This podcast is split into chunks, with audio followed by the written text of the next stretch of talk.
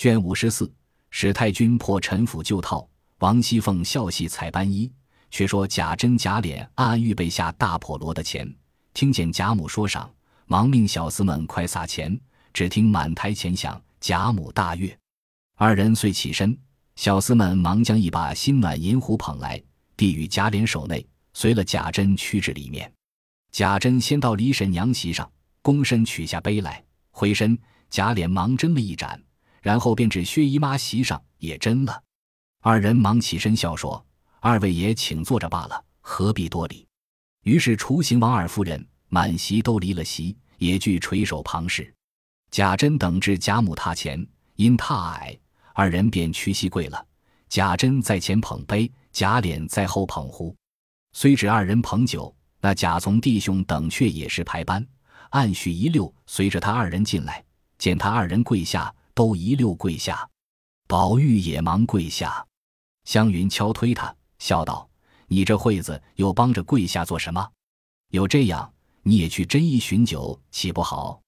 宝玉悄笑道：“再等一会再斟去。”说着，等他二人斟完，起来又与邢王二夫人斟过了。贾珍笑说：“妹妹们怎么样呢？”贾母等都说道：“你们去罢，他们倒便宜些。”说了，贾珍等方退出。当下天未二鼓，戏演的是八义关灯。八出正在热闹之际，宝玉因下席往外走，贾母问：“往那里去？”外头炮仗厉害，仔细天上掉下火纸来烧着。宝玉笑回说：“不往远去，只出去就来。”贾母命婆子们好生跟着。于是宝玉出来，只有麝月、秋纹几个小丫头随着。贾母因说：“袭人怎么不见？她如今也有些拿大了。”但知时小女孩出来，王夫人忙起身笑回道：“他妈前日没了，因有热笑，不便前头来。”贾母点头，又笑道：“跟主子却讲不起这笑与不笑。若是他还跟我，难道这惠子也不在这里？这些竟成了例了。”凤姐儿忙过来笑回道：“今晚便没笑，那园子里头也须得看着灯烛花豹，最是单闲的。这里一唱戏。”园子里的谁不来偷瞧瞧？他还细心各处照看。况且这一散后，宝兄弟回去睡觉，各色都是齐全的。若他再来了，众人又不精心，散了回去，铺盖也是冷的，茶水也不齐全，便各色都不便宜。所以我叫他不用来。老祖宗要叫他来，我就叫他就是了。贾母听了这话，忙说：“你这话很是，比我想的周到，快别叫他了。”但只他妈几时没了，我怎么不知道？凤姐笑道：“前儿袭人去亲自回老太太的，怎么倒忘了？”贾母想了想，笑道：“想起来了，我的记性竟平常了。”众人都笑说：“老太太那里记得这些事？”贾母因又叹道：“我想着她从小儿服侍我一场，又服侍了云儿，幕后给了个魔王，与他磨了这好几年。”他又不是咱们家根生土长的奴才，没受过咱们什么大恩典。他娘没了，我想着要给他几两银子发送他娘，也就忘了。凤姐道：“钱儿太太赏了他四十两银子，就是了。”贾母听说，点头道：“这还罢了。正好钱儿鸳鸯的娘也死了，我想他老子娘都在南边，我也没叫他家去守孝。如今他两处全离，何不叫他二人一处作伴去？”又命婆子拿些果子、菜馔、点心之类与他二人吃去。琥珀笑道：“还等着惠子，他早就去了。”说着，大家又吃酒看戏。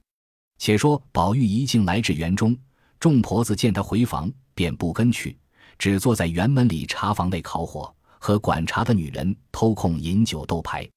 宝玉至院中，虽是灯光灿烂，却无人声。麝月道：“他们都睡了不成？”咱们悄悄进去，吓他们一跳。于是大家蹑足潜踪，进了禁闭一看，只见袭人和一个人对歪在地炕上，那一头有三两个老嬷嬷打盹。宝玉只当他两个睡着了，才要进去，忽听鸳鸯叹了一声，说道：“天下事可知难定。论亮，你单身在这里，父母在外头，每年他们东去西来，没个定准。想来你是再不能送终的人，偏生今年就死在这里。”你到处去送了终，袭人道：“正是，我也想不到能够看着父母并脸，回了太太，又赏了四十两银子，这倒也算养我一场，我也不敢妄想了。宝玉听了，忙转身敲向麝月等道：“谁知他也来了，我这一进去，他又赌气走了，不如咱们回去吧，让他两个清清静静的说一回。”袭人正一个闷着，幸他来得好，说着仍悄悄出来。宝玉便走过山石之后去，站着撩衣。麝月、秋纹皆站住，背过脸去，口内笑说：“蹲下再解小衣。”仔细风吹了肚子。后面两个小丫头知是小姐，忙先出去茶房内预备水去了。这里宝玉刚过来，只见两个媳妇迎面来了，又问是谁。秋纹道：“宝玉在这里呢，大呼小叫，仔细吓着罢。”那媳妇们忙笑道：“我们不知。”大劫下来惹祸了，姑娘们可连日辛苦了。说着已到跟前，麝月等问手里拿着什么。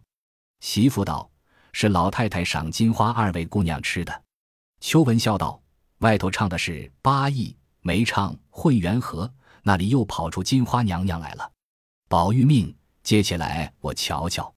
秋文、麝月忙上去将两个盒子揭开，两个媳妇忙蹲下身子。宝玉看了两个盒内都是席上所有的上等果品茶点，点了一点头就走。麝月等忙胡乱置了盒盖跟上来。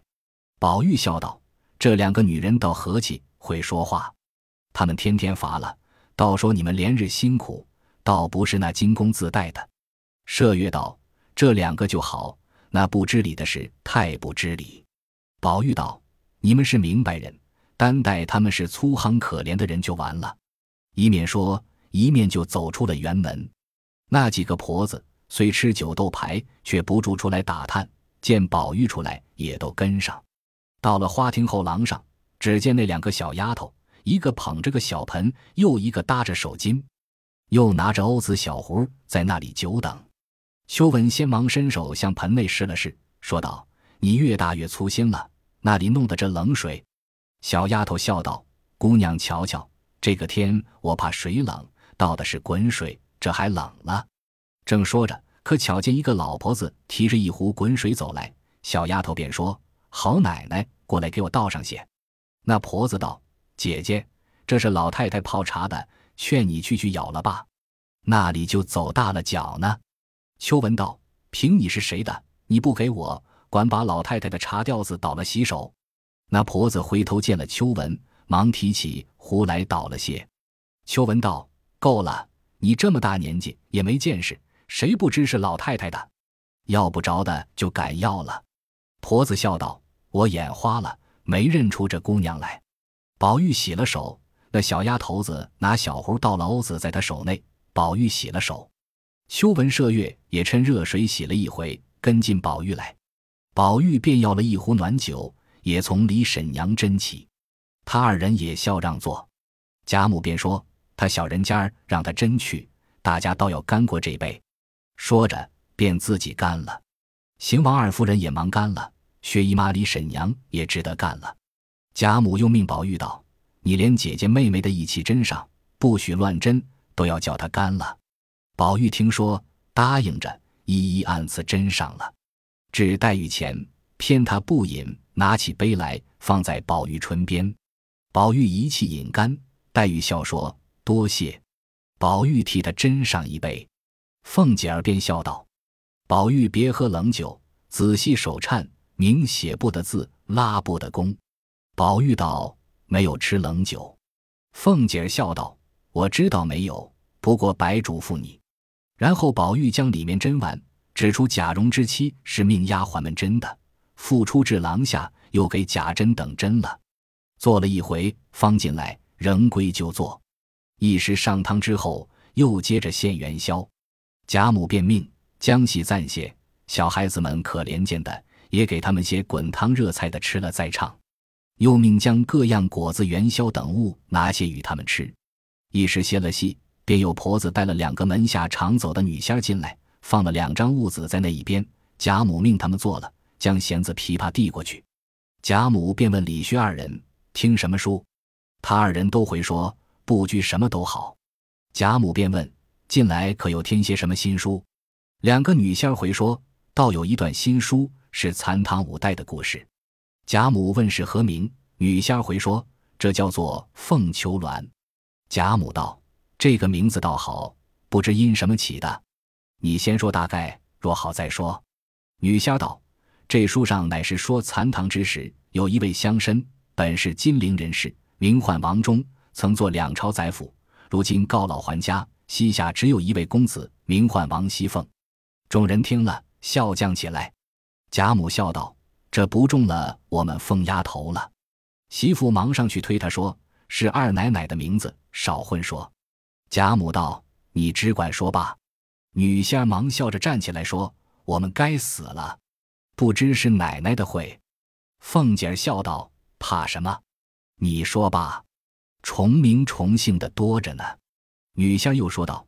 那年王老爷打发了王公子上京赶考，那日遇了大雨，到了一个庄子上避雨。谁知这庄上也有个乡绅，姓李，与王老爷是世交，便留下这公子住在书房里。这李乡绅膝下无儿，只有一位千金小姐。这小姐芳名叫做楚鸾，琴棋书画无所不通。贾母忙道：“怪道叫做凤求鸾，不用说了，我已经猜着了。”自然是王熙凤要求这楚鸾小姐为妻了。女仙笑道：“老祖宗原来听过这回书。”众人都道：“老太太什么没听见过？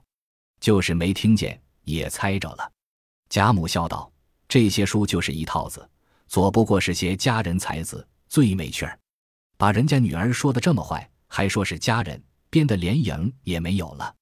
开口都是乡绅门第，父亲不是尚书就是宰相。”一个小姐必是爱如珍宝，这小姐必是通文之理无所不晓，竟是绝代佳人。只见了一个清俊男人，不管是亲室友，想起他的终身大事来，父母也忘了，书也忘了，鬼不成鬼，贼不成贼，那一点像个家人，就是满腹文章，做出这样事来，也算不得是家人了。比如一个男人家满腹的文章去做贼。难道那王法就看他是个才子，就不入贼情一案了不成？可知那边书的是自己堵自己的嘴。再者，既说是世宦书香大家小姐都知礼读书，连夫人都知书识礼，就是告老还家，自然大家人口奶奶丫鬟服侍小姐的人也不少。怎么这些书上凡有这样的事，就知小姐和紧跟的一个丫头？你们自想想，那些人都是管做什么的？可是前言不搭后语，不是？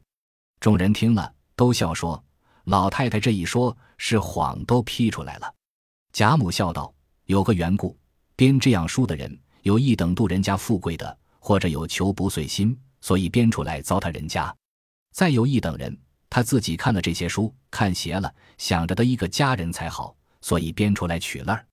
何尝他知道那是换读书家的道理？别说那书上那些仕宦书理大家。”如今眼下拿着咱们这中等人家说起，也没那样的事。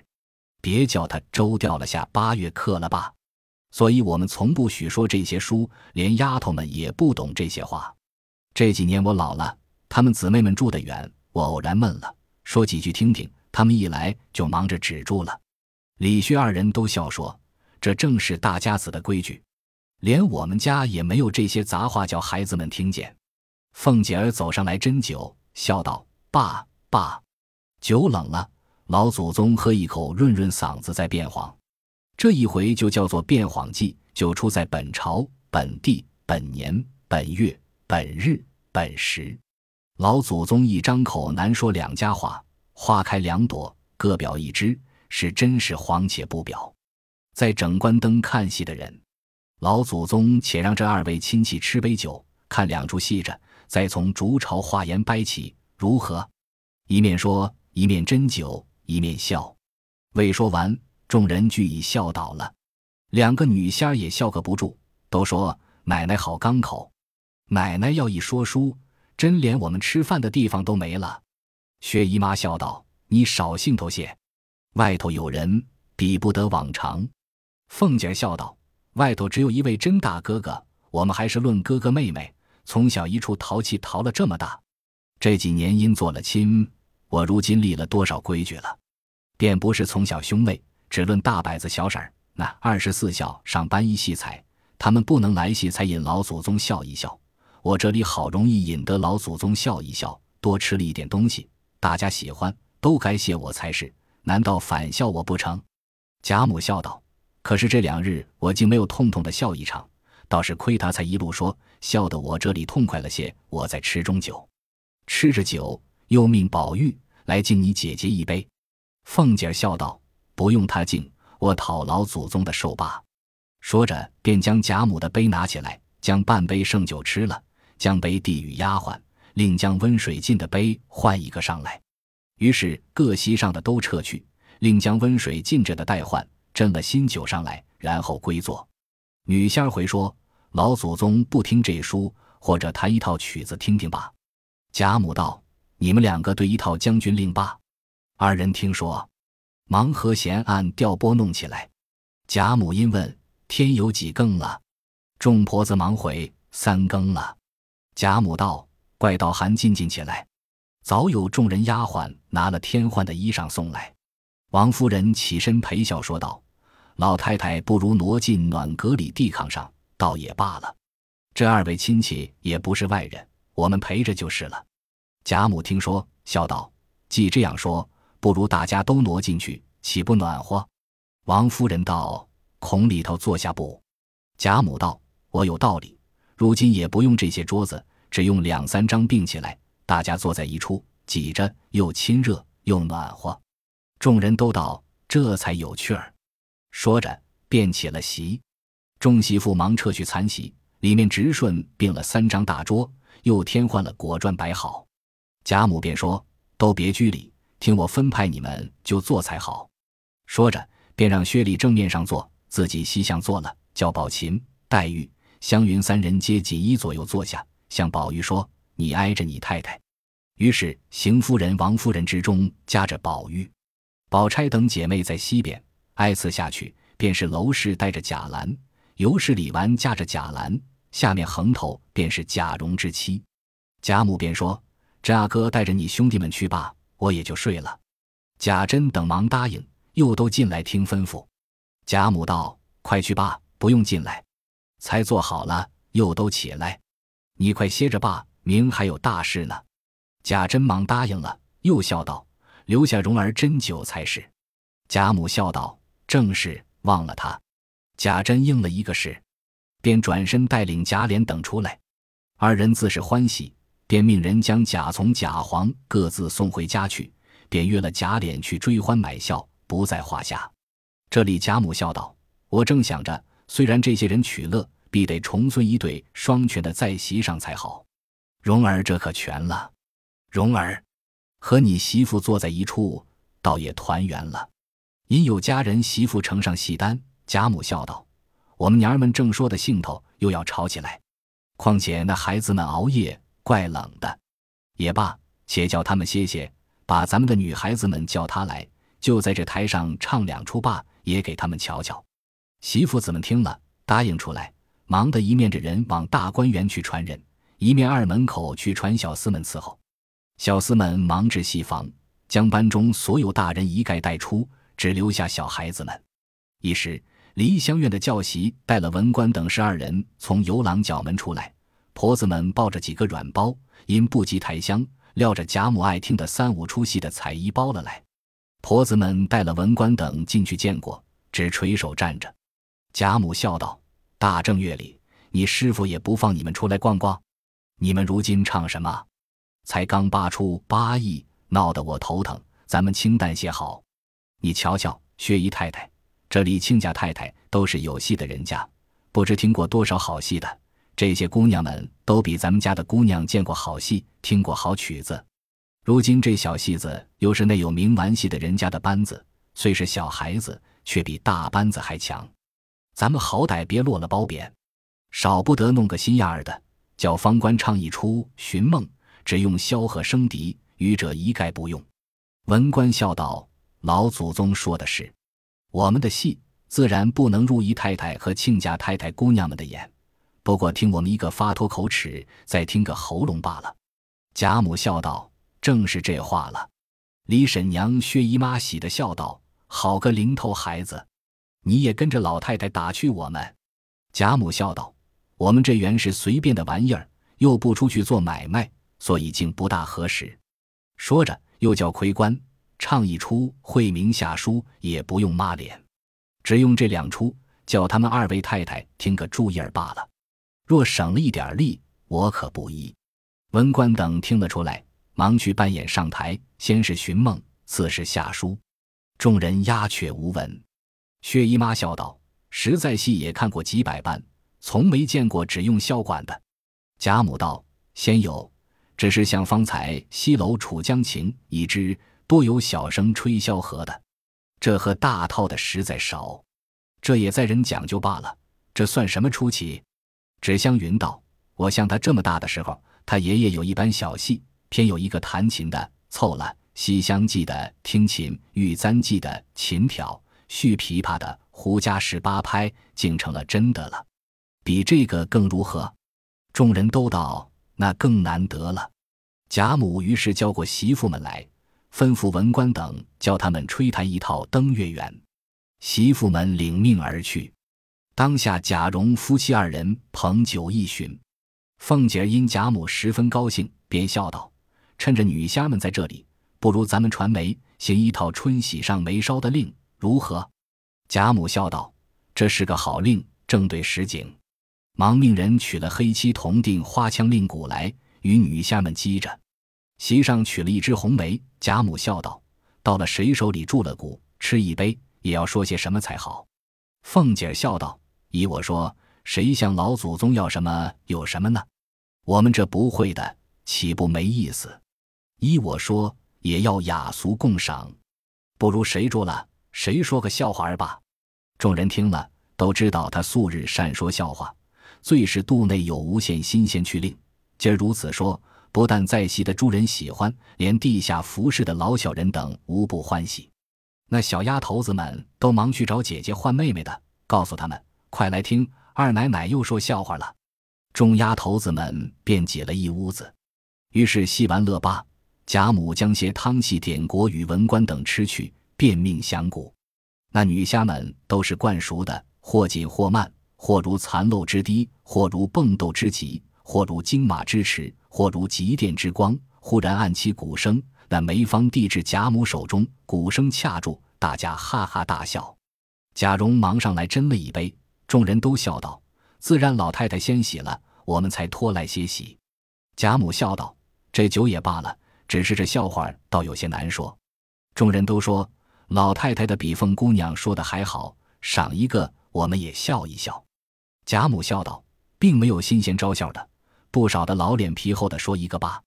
因说道，一家子养了十个儿子，聚了十房媳妇儿，唯有第十房媳妇聪明伶俐，心巧嘴乖，公婆最疼。成日家说那九个不孝顺，这九个媳妇委屈，便商议说。咱们九个心里孝顺，只是不像那小蹄子嘴巧，所以公公婆婆只说他好。这委屈向谁诉去？有主意的说道：“咱们明到阎王庙去烧香，和阎王爷说去，问他一问，教我们托生为人，怎么单单给那小蹄子一张乖嘴？我们都入了夯嘴里头。那八个听了都喜欢说这个主意不错。第二日便都往阎王庙里来烧香，九个都在供桌底下睡着了。”九个魂专等阎王驾到，左等不来，右等也不到，正着急，只见孙行者驾着筋斗云来了，看见九个魂，便要拿金箍棒打来，吓得九个魂忙跪下央求。孙行者问起缘故来，九个人忙细细的告诉了他。孙行者听了，把脚一跺，叹了一口气道：“这缘故幸亏遇见我，等着阎王来了，他也不得知道。”九个人听了，就求说。大圣发个慈悲，我们就好了。孙行者笑道：“却也不难。那日你们妯娌十个托生时，可巧我到阎王那里去，因为撒了一泡尿在地下，你那个小婶儿便吃了。你们如今要伶俐嘴乖，有的是尿，再撒泡你们吃就是了。”说毕，大家都笑起来。凤姐儿笑道：“好的呀，幸而我们都是夯嘴夯腮的，不然也就吃了猴尿了。”尤氏、娄氏都笑向李纨道。咱们这里头谁是吃过猴尿的？别装没事人儿。薛姨妈笑道：“笑话儿在对景就发笑。”说着又击起鼓来。小丫头子们只要听凤姐儿的笑话，便悄悄地和女仙儿说明，以咳嗽为忌。须臾传至两遍，刚到了凤姐手里，小丫头子们故意咳嗽，女仙儿便住了。众人齐笑道：“这可拿住他了！快吃了酒，说一个好的吧，别太逗人，笑得肠子疼。”凤姐儿想一想，笑道：“一家子也是过正月节，阖家赏灯吃酒，真真的热闹非常。”祖婆婆、太婆婆、媳妇、孙子媳妇、重孙子媳妇、亲孙子媳妇、侄孙子、重孙子、灰孙子、滴里哒啦的孙子、孙女儿、外孙女儿、姨表孙女儿、姑表孙女儿，哎呦呦，真好热闹！众人听他说着，已经笑了，都说听这属贫嘴的，又不知要编排哪一个呢。尤氏笑道：“你要招我，我可撕你的嘴。”凤姐儿起身拍手笑道：“人家这里费力，你们紧着混，我就不说了。”贾母笑道：“你说你的底下怎么样？”凤姐儿想了一想，笑道：“底下就团团的坐了一屋子，吃了一夜酒，就散了。”众人见他正言厉色的说了，也都再无有别话，怔怔的还等往下说，只觉他冰冷无味的就住了。史湘云看了他半日，凤姐笑道：“再说一个过正月节的。”几个人拿着房子大的炮仗往城外放去，引了上万的人跟着瞧去。有一个性急的人等不得，就偷着拿香点着。只见扑哧的一声，众人哄然一笑，都散了。这台炮仗的人抱怨卖炮仗的焊得不结实，没等放就散了。湘云道：“难道本人没听见？”凤姐儿道：“本人原是个聋子。”众人听说，想了一回。不觉失声都大笑起来，又想着先前那一个没完的，问他道：“先那一个到底怎么样？”也该说完了。凤姐儿将桌子一拍，道：“好啰嗦！到了第二日是十六日，年也完了，节也完了。我看人忙着收东西，还闹不清，那里还知到底下诗了。”众人听说，复又笑起来。凤姐儿笑道：“外头已经四更多了，依我说。”老祖宗也乏了，咱们也该笼子放炮仗散了吧。尤氏等用手帕握着嘴，笑得前仰后合。指他说道：“这个东西真会数贫嘴。”贾母笑道：“真真这凤丫头越发贫嘴了。”一面说，一面吩咐道：“他提起炮仗来，咱们也把烟火放了，解解酒。”贾蓉听了，忙出去，带着小厮们，就在院子内安下平架，将烟火射掉齐备。这烟火巨细，各处进贡之物虽不甚大，却极精致，各色故事俱全，夹着各色花炮。黛玉屏气虚弱，不禁劈拍之声。贾母便搂她在怀内，薛姨妈便搂湘云。湘云笑道：“我不怕。”宝钗笑道：“她专爱自己放大炮仗，还怕这个呢？”王夫人便将宝玉搂入怀内。凤姐笑道：“我们是没人疼的。”尤氏笑道。有我呢，我搂着你，你这会子又撒娇了。听见放炮仗，就像吃了蜜蜂尿的，今儿又轻狂了。凤姐笑道：“等散了，咱们园子里放去，我比小厮们还放得好呢。”说话之间，外面一瑟瑟的放了又放，又有许多满天星、九龙入云、平地一声雷、飞天石响之类的零星小炮仗。放罢，然后又命小戏子打了一回莲花落。撒得满台的钱，那些孩子们满台的抢钱取乐。上堂时，贾母说：“夜长，不觉得有些饿了。”凤姐忙回说：“有预备的鸭子肉粥。”贾母道：“我吃些清淡的吧。”凤姐忙道：“也有早熬的精米粥，预备太太们吃斋的。”贾母道：“倒是这个还罢了。”说着，已经撤去残席，内外另设各种精致小菜，大家随意吃了些。用过漱口茶，方散。十七日一早，又过宁府行礼，伺候演了祠门，收过影像，方回来。此日便是薛姨妈家请吃年酒。贾母连日觉得身上乏了，坐了半日，回来了。自十八日以后，亲友来请或来复习的，贾母一概不会。有邢夫人、王夫人、凤姐三人料理，连宝玉只出王子腾家去了，余者一皆不去。只说是贾母留下解闷，闲言不提。当下元宵已过，凤姐突然小产了，阖家惊慌。要知端的，且听下回分解。本集播放完毕，感谢您的收听，喜欢请订阅加关注，主页有更多精彩内容。